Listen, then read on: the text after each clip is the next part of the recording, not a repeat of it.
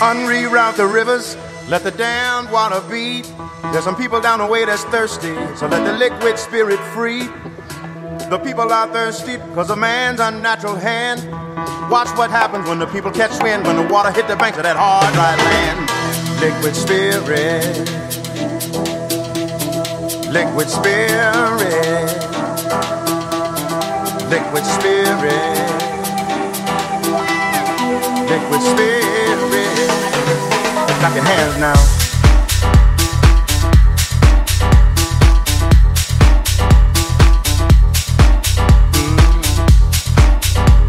Bonjour à tous et bonjour à toutes, ravi de vous retrouver pour un nouveau numéro de Mythe de Boss. Olivier Sokolski en votre compagnie, on est parti pour 55 minutes de bonheur. Hein. Je sais pas, on peut dire comme ça, c'est 55 minutes de bonheur, On c'est bien. peut dire comme ça, Euh, 55 minutes de bonheur. notre, euh, no- notre nouveau slogan. Vous allez bien? Je vais très bien, tout va, tout va merveilleusement bien, bien mieux que la météo. Et euh, en tout cas, donc euh, très bien. Allez, c'est bien. De toute façon, on approche des beaux jours. Notre invité du jour s'appelle Frédéric Rouvet. Bonjour Frédéric Rouvet. Bonjour Olivier, bonjour Serge. Merci d'avoir accepté l'invitation de Mythe de Boss. Avec plaisir. Alors vous, si on veut deviner, deviner euh, qui vous êtes et ce que vous faites, il y a déjà quand même un, un grand indice là à votre, à votre veston, c'est c'est la carotte? La carotte, oui, la carotte, euh, bonne pour la santé. euh, J'entends ça depuis que je suis tout petit. euh, il faut manger les carottes, c'est bon pour la vue, c'est bon pour la santé. Voilà, moi j'ai adopté ça comme logo et j'en suis vraiment ravi. Et ça- c'est un logo que, que tous les Belges notamment connaissent, c'est le, le logo de la, de la société Exki, Voilà, dont vous êtes le CEO, oui, fondateur. fondateur. Euh, ça fait combien de temps déjà 22 ans, il y a trois jours. Vous avez fait, on, on fête ça en fait, on, on fête euh, l'anniversaire, c'est une année encore Alors, de on a ces deux dernières années, on n'a pas pu le fêter. Cette année-ci, oui, on a quand même fait des petits, des, un petit événement, mais en, en toute simplicité, très sincèrement, euh, pour ne pas faire non plus un- une, fête magistrale dans une période quand même com- compliquée. Un peu plus compliqué. Oui, oui, où le moral de, de, tout le- de tous les citoyens n'est pas au plus beau. Et donc, euh, on a fait une, on a fêté ça. Oui, il faut célébrer les événements. Ça, ça, ça a toute son importance. Et 22 ans, c'est un bel âge. hein, c'est l'âge qui passe de l'adolescence à la maturité. Bon, avec toutes les difficultés que l'on connaît de ce passage dans la vie, dans la vie privée, mais aussi dans la vie professionnelle. Alors Frédéric Rouvet, on va on, on va revenir en arrière, on va revenir sur votre parcours. On le dit tout le temps, on ne devient pas CEO d'une belle boîte euh, comme la vôtre euh, par hasard. Vous vous êtes euh, euh, euh, né en, en Belgique? Oui. En région bruxelloise, enfin en périphérie de Bruxelles, mais je me sens vraiment rattaché à Bruxelles, qui a été toujours mon focus. Votre, votre siège est d'ailleurs à Bruxelles ou Oui, notre siège, notre siège social est à Bruxelles. D'accord. Notre premier restaurant qu'on a ouvert porte de Namur est bien au cœur de Bruxelles. Et il y est toujours d'ailleurs. Et il y est toujours. Et il y est toujours. Alors comment com- comment ça se passe euh, avant d'a- d'arriver chez Exki? Quel est votre votre votre vos, quelles sont vos études, votre cadre? Qu'est-ce qui vous amène finalement euh, doucement à Exki avant d'y songer hein? Oh, mais avant, avant de songer à tout ça, on, on a, on a la vie que, que beaucoup d'enfants bruxellois ont, c'est-à-dire une vie en fait assez agréable, dans une famille très unie, avec deux frères et, deux parents qui s'aiment, et donc euh, euh, une, une, une jeunesse, euh, une jeunesse agréable. Et, et- et pour la petite histoire, quand nous étions jeunes, on se pose toujours la question de savoir qu'est-ce qu'on veut faire comme métier quand on sera grand. Et euh, bah, c'est souvent pompier, parfois policier. Eh bien moi, c'était boulanger. Ah ouais. Ah Oui, voilà, boulanger. Et pourquoi? Parce que comme on mangeait beaucoup de pain à l'époque et du bon pain, euh, j'avais envie d'offrir du pain tous les jours à ma famille et à mes amis. Donc, Donc, toujours euh, dans le métier de la bouche en tous les cas. dans le métier de la bouche. Ce qui, ce qui, ce qui ne s'est pas avéré tout de suite, hein, c'est beaucoup plus tard que, que je suis arrivé à ce métier que j'ai aujourd'hui. Mais au départ, voilà, c'était le, le rêve d'un enfant de 7 ans. Euh, quand sa maman lui demandait qu'est-ce que tu veux faire comme métier plus tard. Alors il, il se passe quoi? Vous faites vos études, vous Frédéric? Je fais mes études à Bruxelles, à Oudergem, euh, dans, dans, dans un collège qui s'appelle le collège Saint-Hubert, euh, où j'y passe finalement 12 ans. Donc c'est assez rare aujourd'hui de passer Primaire, toute sa scolarité ça veut dire la primaire, primaire et secondaire, télé- primaire et secondaire. ouais, absolument. Et euh, et ça se passe ça se passe bien. En fait globalement très bien. Je suis plutôt je suis plutôt un élève assidu. Euh, et j'en profite aussi pour m'intégrer dans pas mal de mouvements de jeunesse, enfin dans les mouvements de jeunesse que j'aime beaucoup. C'est formateur les mouvements de jeunesse? Ah, les, les, les- les mouvements de jeunesse, c'est confrontant et c'est formateur, oui. C'est surtout un exercice de solidarité que l'on doit, que l'on que l'on voit encouragé par le, le cadre, en fait. hein. Le cadre des mouvements de jeunesse est, est normalement euh, voué à encadrer et donc créer une solidarité entre les jeunes. Et je dois dire, c'est vraiment, euh, je- ce sont de très belles années de ma vie. Parce qu'on est confronté en même temps, euh, quand on devient moniteur de ces mouvements Oui. de jeunesse, euh, on est confronté finalement, à la réalité de la vie très vite. Oui, absolument. Et, et à, ce décalage entre les générations, les attentes, la façon de voir la vie, l'adolescence qui est pas toujours simple à gérer non plus, même quand on est chef d'un mouvement de jeunesse. Donc euh, voilà, c'est très formateur, extrêmement formateur. C'est aussi un apprentissage petit mais intéressant d'une forme de leadership et de partage de valeurs, ce qui dans l'entreprise est essentiel. Les, les, les valeurs essentielles Les valeurs, qu'on retrouve. euh, Quand vous êtes terminé alors euh, terminé l'école, vous Oui. passez sur en, Ah ben, en fait, euh, supérieur. quand j'ai quand j'ai 17 ans, donc à la fin de mes études, j'avais j'avais déjà l'envie de créer mon entreprise. Et donc, euh, quand je choisis mes études, je choisis les études avec euh, le spectre le plus large possible en disant, voilà, qu'est-ce que je peux faire? Et j'ai fait euh, des études de droit et de sciences économiques en même temps. Vous avez des, vous, vous avez des parents qui sont indépendants aussi déjà? Alors, mon, mon père est indépendant, ma mère est enseignante. Donc, euh, effectivement, oui. euh, on- là-dedans. on est baigné dans la prise en charge de, de, de sa propre personne, en fait. Hein, créer son job. Euh, Mon père, il a créé son job. euh, voilà. Euh, ma mère, elle apprenait euh, aux, aux jeunes à, à sortir de le meilleur d'eux-mêmes hein, par l'enseignement. Eh bien, donc oui, moi, je, je, je- je- j'aborde les, les études de droit et les études de sciences économiques, ce qui laisse peu de vacances, parce qu'on étudie pendant les vacances l'économie qu'on n'a pas étudié pendant l'année. Et là, vous, vous vous tombez pas amoureux du droit parce qu'on aurait pu tomber amoureux du droit et partir et embrasser une, une carrière d'avocat ou une carrière de juriste. Oui, alors je ne tombe pas du tout amoureux du droit. Au contraire. Mais euh, pas au contraire, parce que sincèrement, le droit, c'est vrai, c'est le texte, c'est l'écrit, c'est c'est la- l'argumentaire, mais c'est aussi beaucoup la rigueur La précision. Et la précision Et puis, et de puis on chaque dit chose. le droit mène à tout finalement. Le droit mène à tout, il même à des sandwichs. hein. et il m'est arrivé d'ailleurs, euh, après mes études, dans les alumni, on demande aux, aux uns ou aux autres de venir faire un témoignage. Et d'habitude, ce sont, ce sont des notaires, des avocats, des gens qui ont des fonctions juridiques importantes, des conseillers juridiques qui sont amenés à faire des témoignages. Et tout d'un coup, on m'avait demandé de faire un témoignage. Et moi, j'arrivais là avec des salades et des sandwichs. Et, et- et c'était un peu... Ça, ça, ça dénotait dans, dans l'environnement, mais ça a donné... j'espère, à des jeunes euh, cette, cette impression qu'en fait, euh, oui, le droit mène à tout. Les études, en général, mènent à tout. Moi, je connais des gens qui sont entrepreneurs, qui ont fait la philosophie. Pourquoi? C'est simplement, à un moment donné, la volonté de passer, passer le cap à, à l'entreprise. Et alors après ces études, vous, vous restez dans cette logique de création d'entreprise ou bien vous passez vers autre chose d'abord? Alors, je remplis ma boîte à outils. Je remplis ma boîte à outils et comme j'avais pas les moyens de me payer un MBA euh, super sophistiqué avec des études de cas aux États-Unis ou en Angleterre, je rentre dans une boîte qui s'app- s'appelait Arthur Andersen à l'époque et qui fait Consulting. consulting, de l'audit en fait. Même on passe en une année, on passe environ une douzaine de boîtes en revue et donc en fait ce sont tous des cas. Et euh, j'y reste là euh, un an et demi, donc pas très longtemps, le temps d'un MBA en fait, le temps de d'appréhender différents types de, de sociétés. c'est formateur. On en C'est retire- on- extrêmement On formateur. en retire quoi avec le, le recul, ce, ce passage euh On en, on en retire. Alors l'audit, c'est l'analyse des risques. En fait, euh, c'est l'analyse du bilan, mais, surtout de ce qui est pas dans le bilan. Et les risques, en général, sont pas dans le bilan. Et identifier les risques, euh, oui, c'est, ce qui m'intéressait le plus dans le cadre de l'audit. C'était pas de vérifier que les comptes clients étaient justes au centime près. Ça, c'est, voilà, vite fait et, et idéalement bien fait. Mais, mais ce qui apparaît pas, ce que vous ne voyez pas, ce sont les risques et comment vous les appréhendez et comment ils doivent être répercutés dans les comptes d'une entreprise pour que l'entreprise elle-même puisse euh, effectivement euh, être garante de son avenir euh, économique et, et financier pour son pour, pour ses clients et pour son personnel. Un an et demi chez Arthur Andersen et après? Après, tout de suite une PME, des petites boîtes en fait, parce que euh, rien de tel que passer par des PME quand on a déjà une bonne base, parce que les PME vous permettent d'agir. Donc, euh, quand même, connaître c'est une chose importante, mais la connaissance n'a d'intérêt que si elle permet de passer à l'action. Et donc l'action, on la vit dans une PME parce que très vite, euh, donc à 27 ans, je, je deviens directeur financier d'une petite PME euh, et, et, et voilà, ça, ça, ça vous lance vraiment dans dans la décision, Dans quel la gestion secteur d'équipe. Dans quel secteur à l'époque C'était le secteur, le secteur audiovisuel. C'est une boîte qui s'appelait euh, Little Big One, qui produisait des, des films et des, des, des, choses comme ça, des séries et des émissions euh, de télévision euh, et, et, euh, et des, des, films publicitaires. Et donc oui, je, je, passe là à peu près deux ans.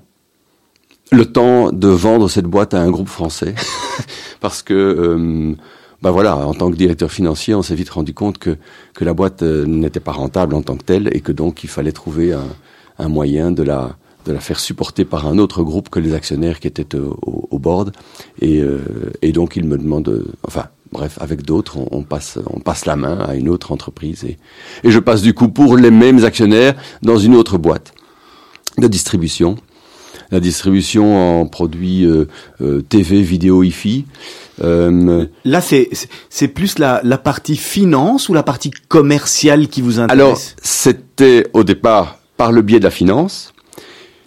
Et c'est là que le virus du commerce euh, euh, apparaît, parce que, euh, eh bien, comme dans beaucoup de sociétés, et c'est bien, c'est bien nécessaire, beaucoup de sociétés de distribution, de retail, on passe quelques jours dans les dans les magasins, les le restaurants, c'est bon, c'est bien après, mais on passe quelques jours dans les magasins, et là, moi, je découvre le contact avec le client. Et euh, cette cette satisfaction que l'on a de voir dans le regard d'un client qu'il est content de l'achat, qu'il est content du conseil qu'on lui a donné, et, et, et ce retour immédiat que l'on n'a pas dans tous les métiers, mais le métier de commerçant, effectivement, permet d'avoir ce retour immédiat, bon ou mauvais, mais qui permet d'appréhender véritablement les besoins des clients et de, et le plus souvent, de recevoir des, des, des sourires en retour de ce qu'on a, de ce qu'on a oui, parce que même, même quand on a un mauvais retour, on peut le transformer Exactement. en expérience positive. Et, et il faut, il faut le transformer en expérience positive le plus vite possible pour ne pas justement laisser le client insatisfait. Donc ça, c'est ce, ce, ce contact-là qui en fait m'a vraiment beaucoup plu. C'est une expérience qui n'a pas été simple parce que la guerre du Golfe est arrivée à ce moment-là. Et évidemment, tous les achats euh, audio, vidéo, qui étaient des gros achats, c'était les débuts des caméscopes, ont été reportés. On venait de racheter une, une chaîne euh, complémentaire qui s'appelait Euroifi à Bruxelles, très très présente à Bruxelles. Et on avait, euh, on, on, avait pris beaucoup de dettes pour ça. Euh, avec la guerre du Golfe, évidemment, pas de trésorerie. Donc, difficulté, bilan à déposer. C'est bon, à 30 ans, déposer son premier bilan, c'est pas simple. Euh, trouver un repreneur avec l'aide du curateur, ça se fait, ça se passe bien, tout le monde retrouve un job, super, l'aventure s'est bien passée. Sauf que, voilà, moi j'ai plus de job. Et, euh, donc je dois trouver un, nouveau travail. Et, là, je passe alors dans un plus gros groupe euh, qui s'appelle GB InnoBM, à l'époque le plus gros employeur de Belgique. Et pour, un, poste idéal, pour moi, qui était un poste où je verrais vraiment une vue à 360 degrés. J'étais euh, l'assistant de l'administrateur délégué. Donc euh, ah oui. voilà. Donc ça c'est un poste qui était vraiment intéressant et cet administrateur délégué m'a, j'ai beaucoup de reconnaissance envers lui parce qu'il m'a fait confiance. Il m'a dit voilà vous avez vécu une expérience difficile mais à 30 ans c'est une expérience qu'on peut surmonter et euh, votre regard et votre expérience nous permettra peut-être d'appréhender autrement les choses chez nous en interne dans notre groupe où tout roule un peu comme si ça devait toujours rouler. Ça s'est avéré. Et ça s'est avéré très, très utile, oui, parce que, bon, alors ce groupe a. Bon, c'était un de mes rôles d'ailleurs, euh, un peu un peu incidentel, mais on, on a vendu beaucoup d'entreprises euh, et on a coupé beaucoup de choses, euh, restructuré beaucoup, donc euh, vendu Sarma, vendu la Fnac, vendu vendu Pearl Vision, vendu on a Disport, enfin on a vendu énormément d'entreprises jusqu'à ce qu'il reste presque plus rien. Et au moment où il restait presque plus rien, je me tourne vers un de mes collaborateurs. On était à trois, trois mètres l'un de l'autre. Il était, lui, l'adjoint du secrétaire général, donc plutôt juriste. Et on se dit, mais on va, on va enfin, enfin, moi, je vais, je vais enfin créer mon, mon entreprise. Maintenant, je vais plus dépendre ouais, de la décision des autres. Ça y est, j'ai envie de créer ma boîte, j'ai envie de me prendre en main. Et est-ce que toi, t'as pas aussi envie de, de m'accompagner? On s'entendait bien. Et, et il dit oui. Et puis finalement, on se dit, ok, alors qu'est-ce qu'on va faire? On passe, on passe à travers toutes sortes de projets, le week-end, le soir, et on se dit à un moment donné, mais il faut un homme produit. On voulait rester dans le commerce parce qu'on a, on avait vraiment ce, ce plaisir du commerce.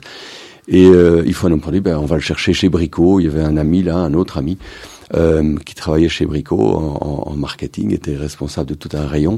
Et on, on, le, on le met autour de la table et on se dit, ok, on y va, on y va. Brainstorming. Brainstorming long brainstorming. Euh, jamais suffisamment long hein, en- sur certaines choses, hein. pas tellement sur le métier, mais sur le, le fait d'être à trois et d'avoir le même horizon de temps. Il s'est avéré par la suite qu'en fait, on n'avait pas tous le même horizon de temps. Bon, voilà, on aurait peut-être dû aller plus loin dans, dans, dans cette réflexion-là et commencer probablement par ça. Voilà, ça fait partie des, des expériences d'association. Vous étiez conscient de la nécessité d'avoir la complémentarité des rôles Oui. et des gens dès le début. Donc, Oui. c'est-à-dire que vous, vous allez, vous allez consciemment chercher votre voisin de gauche et un, un ami. euh, Oui. euh, En fait, je suis, je suis fondamentalement un homme d'équipe. Donc j'ai besoin d'une équipe autour de moi et je suis conscient de mes limites et euh, j'aime m'associer avec la force des autres. Donc euh, voilà, et en étant complémentaire. Et surtout, il faut être complémentaire. On a toujours tendance à aller chercher des gens qui nous ressemblent. Et, euh, et ça, c'est une erreur. Parce que quand on... Oui, évidemment, parfois un regard suffit pour se, pour se comprendre. C'est plus facile, ça va plus vite, c'est vrai. Mais euh, c'est au contraire les, les complémentarités qui, qui font la force d'une entreprise. Et même les conflits, certaines. et Parfois parf- des conflits. Parfois les, les discussions. Les discussions. voilà. On n'est pas très conflictueux, mais plutôt les discussions amènent à, à une meilleure solution que si on l'avait toutes tous envisagé dans le avec le même regard. Ça c'est certain. En tous les cas, ce qui fait la, la force d'un capitaine euh, comme vous l'êtes, c'est ce que vous êtes en train de- d'expliquer, Frédéric Rouet. Le, le, le fait de, de savoir choisir, s'entourer et, et pour, pour arriver à avoir le, le meilleur de. C'est probablement le rôle le plus important du capitaine d'entreprise, c'est effectivement de s'entourer euh, par des personnes qui soient évidemment très bonnes en tant que telles, mais qui soient surtout très complémentaires entre elles. Euh, on peut avoir des gens super, super, super brillants dans leur matière, mais qui ne marchent pas du tout avec d'autres ou avec certains autres, parce que c'est parfois une question de, de personne. Enfin, c'est toujours une question de personnalité. Et alors, ça ne mène à rien. Ça mène à des, à des, à des et, et ça, vous le sentez vite? Ah, Il m'est arrivé de faire des erreurs. Oui, bien sûr, on- Bien des sûr, erreurs de des casting. erreurs de casting, euh, on en a tous faites. Euh, donc j'essaye d'en faire le moins possible. Vite, c'est pas si simple. C'est en fait euh, discuter de tout sauf du job, qui permet d'appréhender le mieux les, les personnalités et donc leurs interactions potentielles avec les autres. ouais. Alors Frédéric Rouvet, on va marquer une première pause musicale juste avant de, de rentrer dans, dans le cœur de, de Exki. Vous aviez présélectionné deux morceaux, vous nous dites par lequel vous voulez commencer et pourquoi. Il y a soit euh, Dua Lipa, soit Bridge Over Troubled Water. Alors c'est c'est c'est Dua Lipa, mais c'est Dua Lipa avec Angèle. Et, euh, et j'ai choisi, et c'est celui-là que je, peux cho- je vais choisir si, si vous me le permettez. Pourquoi pas? Parce qu'Angèle, c'est une, une, une jeune artiste belge qui, est, qui se fait connaître à l'étranger. Et on n'a pas, en, en Belgique, on n'a pas cette culture du, du succès. euh, et, et elle, elle est sans doute un témoignage de cela. En plus de ça, émotionnellement, c'est quelqu'un qui parraine une euh, association qui s'appelle Kick Cancer, qui est une association dans laquelle je suis euh, actif au board, et euh, elle a cette générosité très belge aussi de d'encourager des mouvements qui ici Kick Cancer, c'est pour euh, mettre en place des, des moyens financiers pour aider les les, les institutions hospitalières et les chercheurs à, à- à lutter contre le cancer des enfants. Et donc euh, voilà, elle a, elle a accepté cette mission-là en plus de tout ce qu'elle fait. C'est une artiste belge qui vient d'être maintenant même sélectionnée pour pour le festival à- en Floride de Coachella. C'est quand même c'est pas n'importe qui. Et elle s'associe avec une jeune de son âge, Dua Lipa, qui est une, une success story incroyable. Et euh, ensemble, et ça c'est aussi la force d'un Belge, c'est de se mettre parfois avec d'autres. Et donc euh, je trouve qu'elle représente parfaitement notre belgitude dans tout son succès, dans tous ses beaux côtés. Allez, on va se retrouver d'ici quelques instants. C'est Mythe de Boss avec notre invité Frédéric Rouvet, CEO de chez Exki. Pour des raisons de droit, nous ne pouvons pas diffuser le choix musical de l'invité. Meet the Boss avec Olivier Sokolski et Serge Bézère. Et avec notre invité Frédéric Rouvet, CEO de chez Exki. Alors on en est resté à la, à la création, à, à ce moment clé, ce moment charnière. où Vous vous dites, euh, bah, moi aussi je veux créer ma boîte, moi je veux y aller. Vous avez deux amis avec lesquels vous vous, ass- vous, vous, vous asseyez à table, Oui. on fait du brainstorm et c'est là qu'on dit, ben on, on va on va se lancer dans la euh, dans, euh, dans dans dans exquis ou dans ce qui n'est pas encore exquis à l'époque, mais dans la, la bonne bouffe ou dans la, la, la slow food ou comment est-ce qu'on appelait ça encore à l'époque? Alors euh, oui, pff, en fait, dans la restauration rapide mais de qualité. En fait, tout de suite, nous l'avons appelé comme ça. Euh, ça s'appelait convenience food, ça s'appelle slow food. On, enfin, ça porte toutes sortes de noms en fonction du pays dans lequel on est. Mais, euh, mais fondamentalement, nous, on avait. bon, D'abord, l'idée n'est pas venue tout de suite. Hein, ça, ça a fait l'objet de toutes sortes de voyages, de pérégrinations, on est passé par toutes sortes de projets, euh, même y compris d'ailleurs de racheter des boîtes, euh, ce qui paraît plus simple parce qu'il y a un cash flow existant, mais qui n'est pas nécessairement plus simple parce qu'il faut trouver le financement. Donc, euh, et puis finalement, on s'est dit ok, on se lance et on se lance dans la dans la restauration rapide qui il y a 22 ans, enfin c'est 23 parce que euh, 22 ans qu'on existe, mais ça a mis un an quand même, enfin 9 mois pour être mis mis sur pied. Euh, à l'é- à l'époque, la restauration rapide c'était que de la malbouffe. Et, euh, et on s'était rendu compte qu'en fait, les, les femmes, les femmes actives, parce que les femmes sont actives depuis les années 68, hein, depuis le, mais, mais la restauration n'avait pas du tout intégré cette, cette donnée-là. et Les femmes actives trouvaient pas du tout leur bonheur dans la restauration rapide. Donc, euh, il y avait bien euh, euh, quelques salades bar chez Pizza Hut qui essayaient de compenser un peu, où on a commencé à voir euh, des petites carottes en pla- dans, emballées dans du plastique chez, chez McDo euh, ou chez Quick, mais, mais, mais c'était un peu pour compenser. Mais en fait, fondamentalement, euh, toutes, ces, toutes ces dames actives dans le secteur tertiaire en pleine ville, eh bien, quand elles sortaient à midi pour déjeuner, elles elles- pas d'offre. Elles n'avaient pas d'offre. Et donc nous, on a ouvert notre premier exquis, effectivement, euh, à côté de- du Quick, de la porte de Namur, et tout le monde m'a dit, mais t'es complètement dingue, c'est complètement fou d'aller ouvrir à côté du Quick, t'as aucune chance. Au contraire, on était l'alternative santé et nature au Quick. Euh, et donc, en fait, euh, oui, on attirait toute cette clientèle féminine. Vous l'avez dit, aujourd'hui, euh, une, une grosse partie de votre clientèle à l'époque était féminine. C'est Oui. toujours le cas aujourd'hui C'est toujours le cas aujourd'hui. Alors, ça, ça se rééquilibre dans tous les restaurants avec le temps. Mais quand on ouvre, c'est toujours une dominante féminine qui, qui nous, qui nous, qui nous, qui vient chez nous en premier lieu. Et alors la, la, la sauce prend rapidement à l'époque? La sauce prend, c'est incroyable, super rapidement. Donc, on ouvre les portes, euh, 9 janvier 2001, euh, et euh, on fait ce jour-là une journée esquintante, 114 000 francs belges. On est encore en francs belges, on n'est pas encore passé à l'euro. Et euh, donc, en fait, un petit 3 000 euros. Et euh, nous, on est esquinté, parce qu'on a travaillé depuis 5 heures du mat jusqu'à 11 heures du soir. Mais on ne sent pas la fatigue dans l'effervescence de ce succès. On a l'impression de ne pas avoir arrêté de servir des clients toute la journée. Ça nous Et vous êtes Oh. derrière le bar à ce moment-là? Ah, je suis à on est, on est, on est à tous, on lave les vitres, on, on, on va chercher les journaux pour les mettre à distribution, on, on est derrière, on fait les sandwichs, on, on fait les cafés, on, on fait la caisse, on, on débarrasse les tables, on nettoie les toilettes, on fait tout. Vous en gardez des bons souvenirs en tout J'en garde des souvenirs incroyables, mais des journées de dingue, des journées de dingue. Ce qu'on, à l'époque, on disait, on va faire un, on fait le full, c'est-à-dire une journée qui commence à 6 heures du mat euh, et qui termine à 10 heures et demie quand on ferme le resto. Puis après, un petit, euh, un petit break pour savoir comment on a, comment ça s'est passé, qu'est-ce qu'on va faire mieux demain. Donc on rentre chez soi, il est 11 heures du soir. Moi, je suis père de trois enfants. Mon dernier venait de naître. Euh, ma femme est euh, achevait son congé de maternité. Euh, je rentre, je dors, il est minuit et demi, trois heures. Antoine, il se réveille. et puis, à 5h30, mon réveil sonne. Et me voilà reparti pour une journée de dingue. Euh, à ce moment-là, mes enfants m'ont pas beaucoup vu, je le reconnais. Euh, je dormais. On n'était pas ouvert le dimanche. Je dormais le dimanche toute la journée pour récupérer de cette semaine épouvantable. Mais tellement enthousiasmante. En fait, il y a rien de plus jouissif, de, de plus, de plus passionnant que de créer une entreprise à partir d'une page blanche et de voir que le succès est au rendez-vous. C'est extraordinaire, l'énergie que ça donne et, et l'énergie que l'on peut, grâce à ça, partager avec toute l'équipe et avec les clients, évidemment aussi. Au niveau de l'offre produit à ce moment-là, Oui. ou de la de, de ce que vous offrez justement à vos clients, on est loin de ce qui existe aujourd'hui. On est sur une gamme, sur des choses, j'imagine, un peu moins larges. Il y Oui. y, a un spectre moins large, Oui. mais vous êtes, on, on reste dans la même philosophie que ce qui est fait actuellement? Absolument. Donc on avait déjà les soupes, on avait déjà les quiches, on avait déjà les, les tartes sucrées, on avait déjà les sandwichs, les salades. Donc il y avait quelques Le mix est là, le, mix, est le là.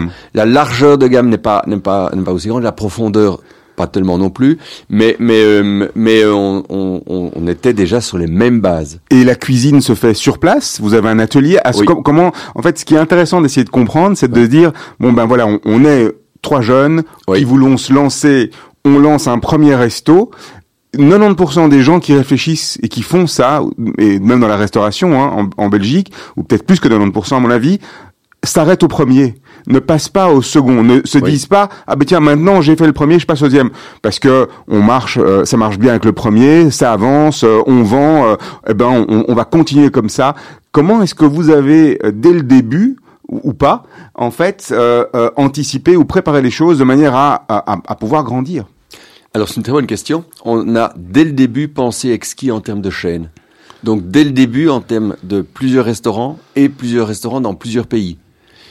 Pour donner un petit exemple, euh, on n'a jamais, on a toujours fait en sorte qu'on n'ait jamais besoin d'extraction.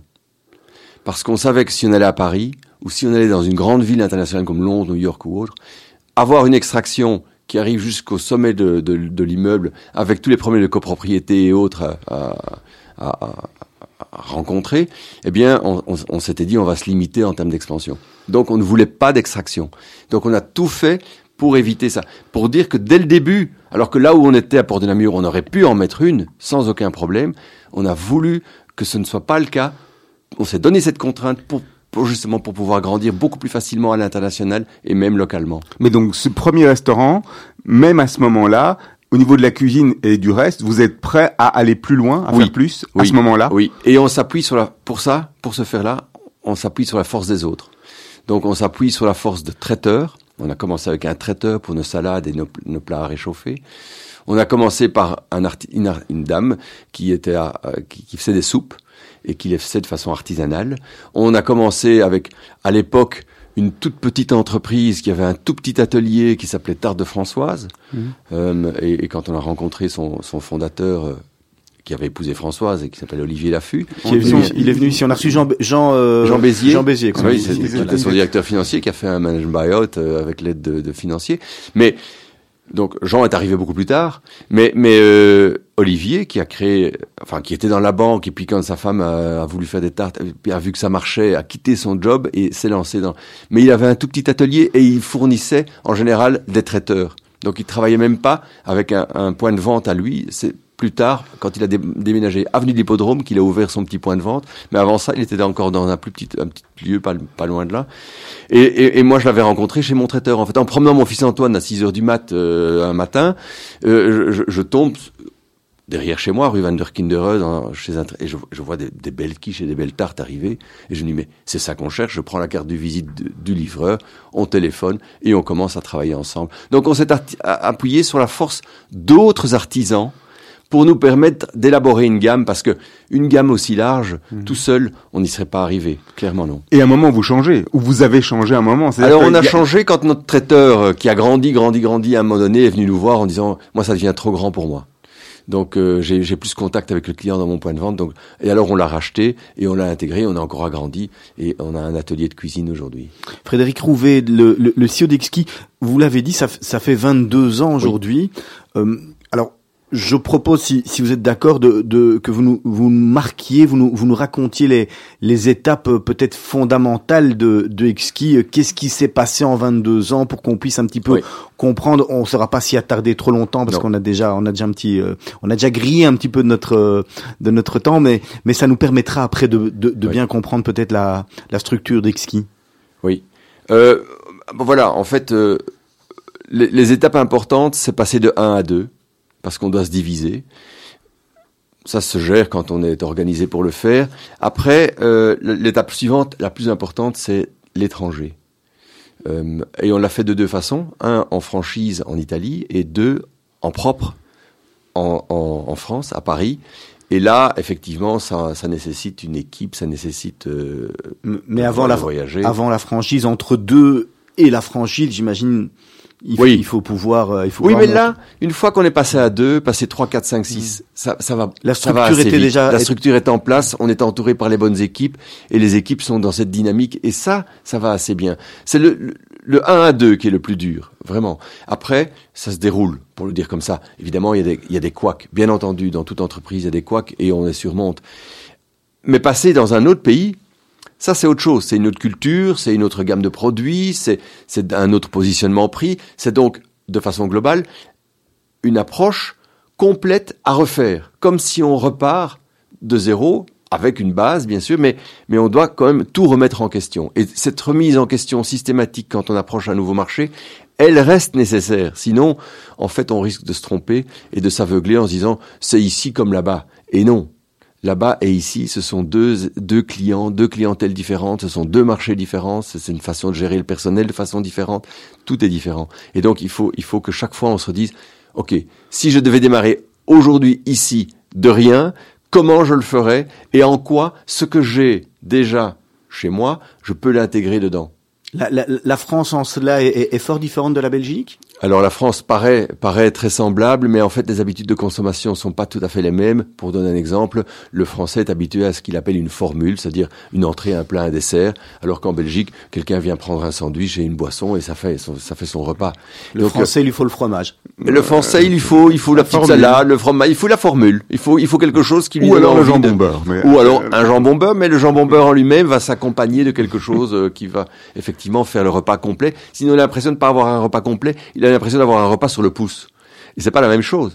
Donc effectivement, chez nous, un repas sur le pouce constitue un repas complet, en France pas. Donc du coup, les proportions sont parfois un peu plus petites pour permettre d'avoir d'autres ingrédients, enfin d'autres d'autres éléments dans, dans le menu. Et donc euh, effectivement, oui, euh, on doit s'habituer à ça. Le positionnement prix aussi euh, peut avoir des, des répercussions. Pourquoi? Les loyers sont beaucoup plus chers à Paris qu'ils ne sont en Belgique, et donc le personnel euh, fait des déplacements plus importants. Enfin, tout ça, il faut le compenser et on doit augmenter les prix. On augmente un peu les prix, mais le Parisien est prêt à payer un peu plus cher que ne l'est le Belge. On, on, reprenons peut-être euh, Oui. nos, étapes importantes Oui. euh, d'exquis des, des 22 ans. Vous avez dit on passe de 1 à 2, puis Oui. de, de 2 euh, à la franchise. Oui.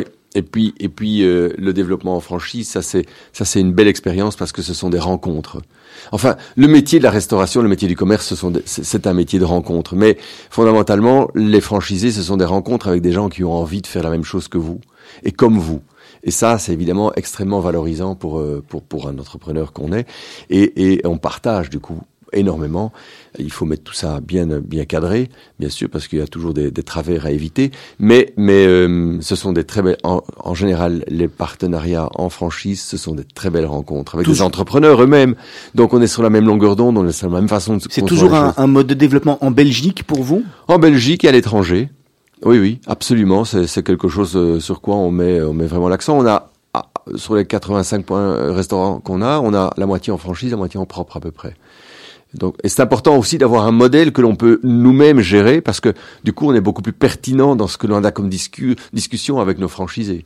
Sinon, on perd cette pertinence et on devient tout à fait euh, bah oui, hors du coup, pour le dire comme ça.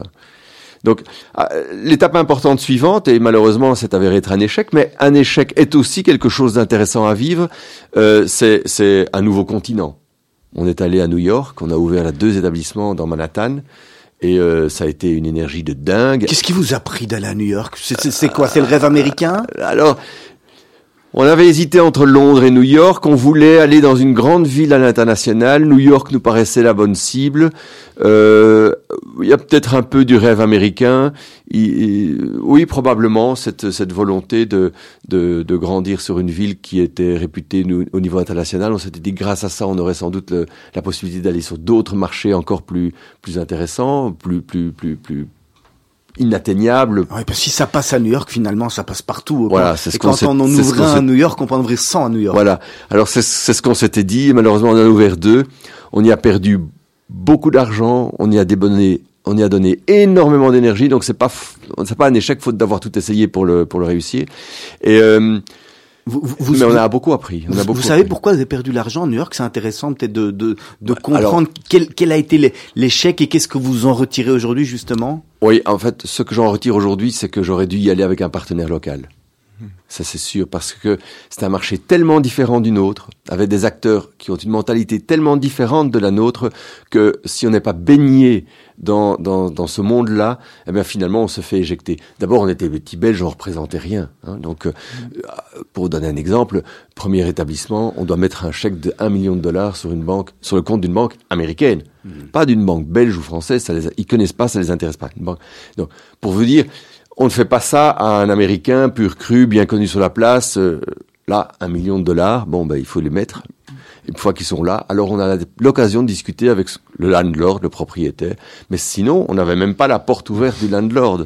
Et après, euh, ben voilà, il faut commencer à discuter les contrats. Vous dépensez à peu près 100 000 dollars En avocat. euh, en avocat, en conseiller, en, en, en, en, en ingénieur. Enfin, bon, bref, avant de commencer, vous avez dépensé déjà énormément d'argent.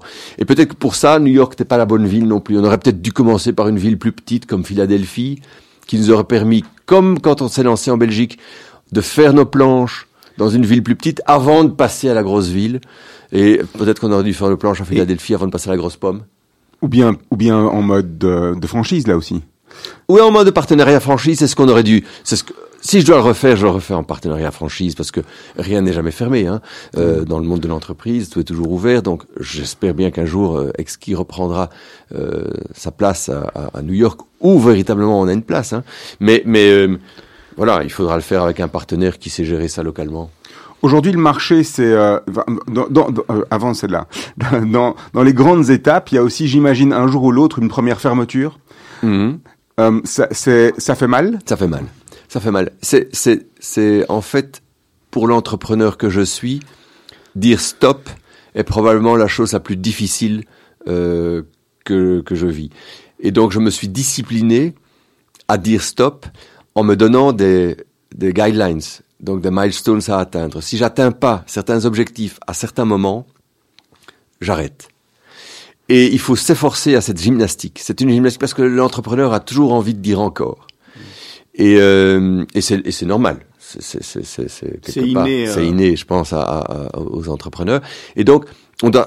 Or, on peut pas toujours dire encore parce qu'un jour, ça, ça risque de finir mal. Donc, il faut savoir dire stop, mais il faut se discipliner et s'organiser pour que effectivement on ait les bons indicateurs qui disent oui, je dis stop en connaissance de cause.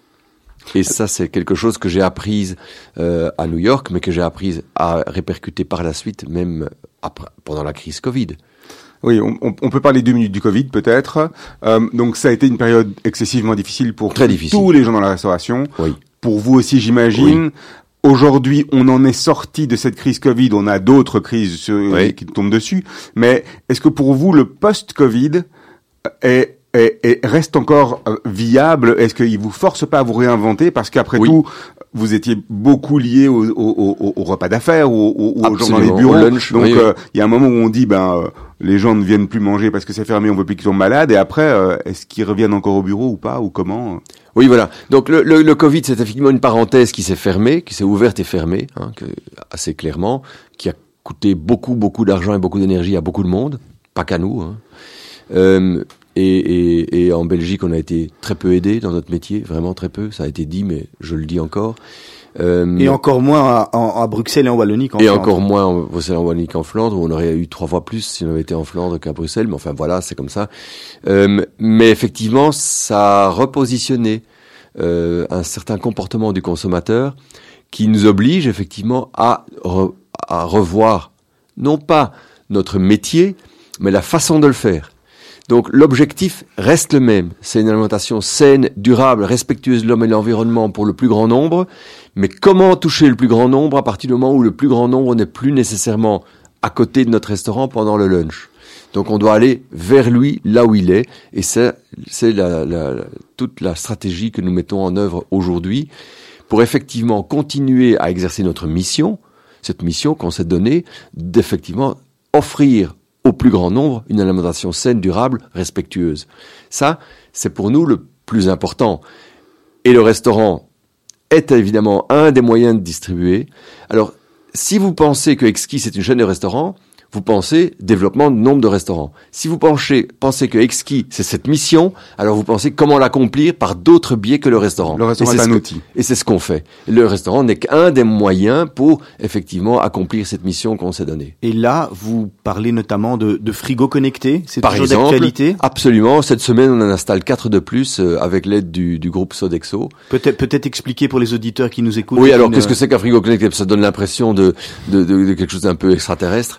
En fait, c'est un simple frigo qu'on l'on ouvre grâce, grâce à une carte de membre du personnel, grâce à un, un QR code euh, auquel on a branché un, un- un- des tickets restaurants ou, ou- ou un mode de paiement euh, similaire ou une banque contact. Et ce frigo s'ouvre. Ensuite, vous prenez les produits qui s'y trouvent et puis vous le refermez et automatiquement le décompte se fait. Un peu Et- comme il y a dans les, dans les chambres d'hôtel, les, les minibars. Sauf que le minibar, le décompte est fait manuellement. Hein, vous devez le déclarer. Tandis que là, c'est automatique. Vous n'avez vous préoccuper de rien et, et, euh, automatiquement tout est décompté et vous, avez- vous recevez un justificatif euh, par mail automatiquement de ce que vous avez consommé et donc voilà, pas de souci. Donc je, je consacre tout mon axe. temps à simplement choisir le produit qu'il y a dans le frigo. C'est un axe. Le frigo est là. Euh, il est réassor- réassorti tous les jours C'est ça. On reste dans l'ultra frais, c'est notre cœur de métier. On, donc on veut satisfaire le client dans, dans cet objectif-là. Mais notre logistique est prête. Pourquoi? Parce que déjà tous les jours, on livre en centre-ville tous nos restaurants. Donc il n'y a plus que le dernier kilomètre. Et là, on s'entend avec des gens qui ont des cargos vélos et des choses comme ça, qui nous permettent de le faire de façon assez facile. Mais quand vous venez charger un frigo de 120 produits, c'est plus facile que d'aller porter trois produits chez un client à gauche ou à droite. Donc c'est quelque chose dans, lequel je crois beaucoup, euh, qui met un peu plus longtemps que je ne pensais à, se répandre, et mais qui a un vrai potentiel d'avenir parce que ça répond à une demande. Aujourd'hui, les gens vont au bureau, mais ne vont plus tous les jours au bureau. Et même la cantine, et c'est pour ça qu'on s'associe entre autres avec Sodexo, même la cantine doit se réinventer. Et la cantine de, de, de- d'entreprise de Sodexo, ben, oh, oui, ils sont à la recherche de solutions alternatives de ce genre. Et donc nous, on, on- on vient parfaitement répondre à, à ce besoin-là. Quels sont les autres axes justement de développement euh C'est tout. Alors, quand on va au bureau, les gens qui vont au bureau, ils veulent se voir. Ils n'ont pas envie de quitter leur bureau pendant trois quarts d'heure pour aller déjeuner. Donc, qu'est-ce qu'on développe à fond pour le moment C'est le catering. Le catering, c'est effectivement euh, le plateau repas que l'on fournit et toute l'équipe. Parce que quand on va au bureau, on va pas se, on va pas pour se retrouver derrière un ordinateur. Ça, on peut le faire depuis la maison. Donc, on va pour échanger avec d'autres, avec des clients, avec des collègues, et donc exercer cette créativité. Plus longtemps je peux passer à le faire, et même autour d'un bon repas, mieux c'est. Et donc, euh, oui, le catering a tout, a tout son potentiel. La livraison, la livraison à la maison du soir, c'est un peu compliqué pour nos produits parce que le soir, on se fait plutôt livrer des produits chauds, mais on va développer quand même dans le futur une gamme qui répondra à ce besoin pour pouvoir effectivement satisfaire les gens qui veulent le soir euh, rester chez eux. Et alors on, on développe aussi euh, des, des, des recettes que l'on peut, un peu comme Hello Fresh, Faire soi-même. faire soi-même parce que les gens ont repris le goût de la cuisine pendant la période Covid aussi, mais ils n'ont pas nécessairement envie de passer trop de temps à faire la file au supermarché ou, ou, ou- ou à tout, tout acheter les ingrédients nécessaires pour un bon repas. Dans tout ce que vous décrivez là, il y a, il n'y a pas que un go-to-market, il n'y a pas qu'une logique de go-to-market, c'est-à-dire que il y a, il y a aussi une réinvention au niveau du produit, Oui. du mix, de Oui. type de produit, de la manière de le faire, de Oui. l'expérience autour du produit. Pourquoi? Parce que il faut se réinventer en permanence. Oui. Parce que il y a 22 ans, vous étiez les premiers, les seuls, et aujourd'hui la place de leader, il faut la, il faut, il faut se battre pour la garder. Oui, absolument. Doit- D'abord, un leader doit toujours se battre pour garder sa place, que ce soit dans un sport ou que ce soit dans dans un métier. Euh, sinon, s'il s'endort sur ses lauriers, ben il est plus leader euh, du jour au lendemain très facilement. Enfin, tous les champions de tennis et autres le savent bien. Euh, donc oui, il faut sans arrêt s'entraîner, se, se- se réinventer. Chez nous, l'entraînement c'est de la réinvention. C'est aussi de la meilleure gestion. Donc tout ça, on le fait au quotidien, c'est notre objectif. Et ça, c'est le Covid qui vous a forcé à le faire. Peut-être. Alors le Covid nous a forcé à le faire. On a un peu l'impression qu'avant le Covid, beaucoup d'entreprises étaient en mode vrai. running. Voilà, on, on, on se pose pas trop de questions, ça avance, bon an mal an, les choses sont bien. C'est-à-dire qu'on n'allait pas aussi vite. Parce que le frigo connecté, c'était, on l'avait déjà installé, le premier en pilote, on l'avait déjà installé dans notre bureau à nous, avant le Covid. Sauf que on s'était dit, on a le temps, on va un regarder un, peu. Voilà. Voilà. C'était quelque chose qu'on pouvait développer en plus, on verra bien comment ça se passe. Mais là, tout d'un coup, on a accéléré. Et on a accéléré beaucoup de choses comme ça, oui. Ça, ça, ça, c'est ça la réinvention. C'est pas seulement penser à comment on peut appréhender le, le marché, mais c'est aussi à quelle vitesse faut-il le faire. Et le Covid, en fait, a été un, alors que c'était une parenthèse quasi silencieuse, où, enfin, où rien ne bougeait. Eh bien, c'était en fait, quand elle s'est refermée, cette parenthèse, on a dû aller beaucoup plus vite. Un mot, Frédéric Rouvet, euh, euh, ce qui fait votre particularité chez Exki, vous l'avez dit, c'est la fraîcheur. Oui. Bah, qui dit fraîcheur dit forcément, euh, il en reste, j'imagine, le soir, euh, des invendus. Qu'est-ce Oui. que qu'est-ce qu'une société comme une, une- une société comme la vôtre en, en fait? Alors, nous d'ailleurs, on- on- premièrement, on essaye avec Too Good To Go de limiter les invendus du soir, et quand on les a vendus le soir, ils sont donnés à des œuvres caritatives. Euh, c'est pas toujours facile d'ailleurs de, de les mobiliser. Euh, à Paris, pour prendre un exemple, à Bruxelles, c'est très simple parce que les circuits sont, sont bien organisés sont, et, ça fonctionne vraiment bien. Et tant mieux. Il y a beaucoup de gens qui en ont besoin. Mais, mais à Paris, c'est moins simple parce que les embouteillages font que les instituts, les instituts n'ont pas tellement envie de tourner pendant des heures pour aller chercher des produits. Donc, on doit trouver des, des endroits de ralliement où les, et ça, c'est très local et, et donc ça se discute presque, euh, lieu par lieu euh, pour avoir ce, ce, cette possibilité d'écouler la marchandise. Alors c'est aussi compliqué parce que les normes euh, HACCP veulent que ce, un produit qui est à échéance le jour même, eh bien, euh, il ne peut pas être donné à une œuvre caritative, sachant que l'œuvre caritative va peut-être le consommer le lendemain. Et donc ça, ça c'est un problème. Ce qui fait que par exemple pour les sandwichs euh, qui, qui, n'ont pas de date limite de cons- consommation, à la fin de la journée, nous devons mettre une date limite de consommation dessus pour C'est un que travail supplémentaire, c'est un coût supplémentaire que vous faites pour plus profit. euh, pour pouvoir ne pas jeter. En fait. Qu'est-ce qui a changé en, en, en 22 ans de, de métier dans, dans le métier que vous exercez, qui est le métier de l'ORECA, de la finance euh, si, si vous vous retournez, quels ont été les, les, les gros changements? Vous avez notamment euh, euh, le changement du plastique vers les Oui. produits recyclés, etc. Oui, mais oui. mais qu'est-ce que vous pouvez voir comme, euh, comme changement important Alors, il y a, il y a des changements au, au niveau des, des, des mentalités. On est passé dans un, heureusement, chez nous, enfin, dans un, une mentalité d'entrepreneurship. Donc, je me souviens, j'avais été invité plusieurs fois par des universités pour donner des petites, euh, des, des, des- comme ça, des, des, de masterclass. Et euh, l'entrepreneurship, c'est que, enfin, l'entrepreneurship, c'était quelque chose qui n'était pas du tout à l'ordre du jour. Et aujourd'hui, il faut plus apprendre aux jeunes ce que c'est que l'entrepreneurship. Ils ont tous envie de se créer leur boîte. Et ça, c'est nouveau. Ça, c'est au point de vue. Donc, ça, je me félicite de ça parce que je pense que c'est avec des exemples dont vous faites partie dont on fait partie inévitablement dans le, dans, le, dans, le, dans le microcosme de l'entrepreneur, eh bien, c'est avec des exemples comme ça qu'on a donné envie à d'autres de se lancer, et ça, c'est un vrai, un, un vrai sujet. Par contre, ça, là où on est content, c'est que cette prise de conscience environnementale que nous avons depuis le début chez Exki, eh bien, elle, elle a grandi et elle s'est matérialisée, et ça nous a obligés aussi à, à faire des, des, des modifications dans notre façon de présenter les produits, et, euh, et, et, par- et parfois aussi de faire face à des, à des faux semblants, parce qu'il y a beaucoup de greenwashing. Et donc, euh, nous, on veut pas du tout verser là-dedans, et, et, et parfois, ça, ça engendre des discussions un peu compliquées avec certains de nos fournisseurs. La, la relation avec le client, elle a aussi changé au fur et à mesure du temps. Vous avez vu, euh, j'imagine qu'il y a 22 ans, la fidélité et la fidélisation Oui. des clients, elle était, elle était simplement euh, li- liée au fait que vous étiez les seuls sur le marché. Oui. Euh, Aujourd'hui, on voit qu'il y a une offre quand même pléthorique, il y a Oui. beaucoup de choses qui se passent. Rien d'équivalent, mais beaucoup de prétendants. Oui, oui. Euh, euh, comment est-ce qu'on arrive à encore se continuer à se différencier et à faire venir les gens euh, Oui. encore chez vous, encore et tout Alors, on a effectivement des clients qui sont là depuis la première heure, hein, dans chacun des établissements qu'on a, et on les connaît par leur prénom quasiment.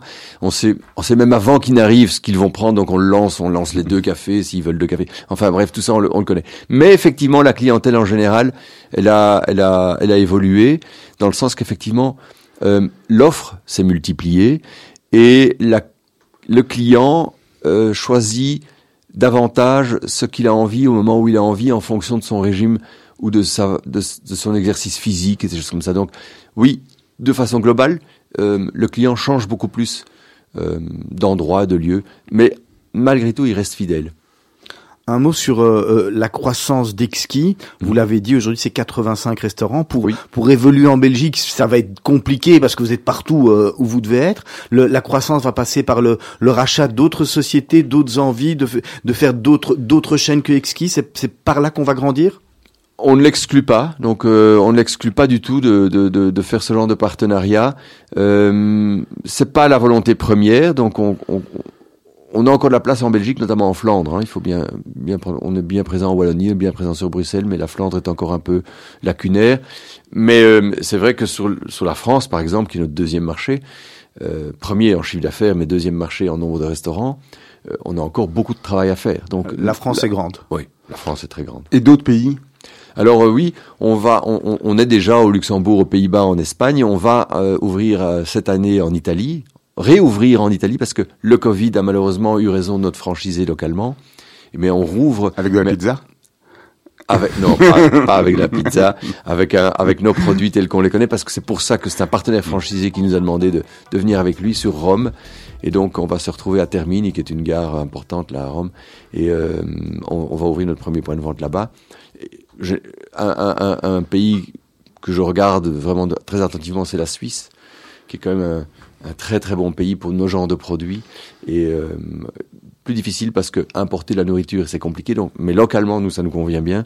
Il y a, il y a certainement moyen de faire quelque chose de très intéressant là. Frédéric Rouvet, on va, on va commencer les, les questions de la fin. oui. Petite question rapide, réponse rapide.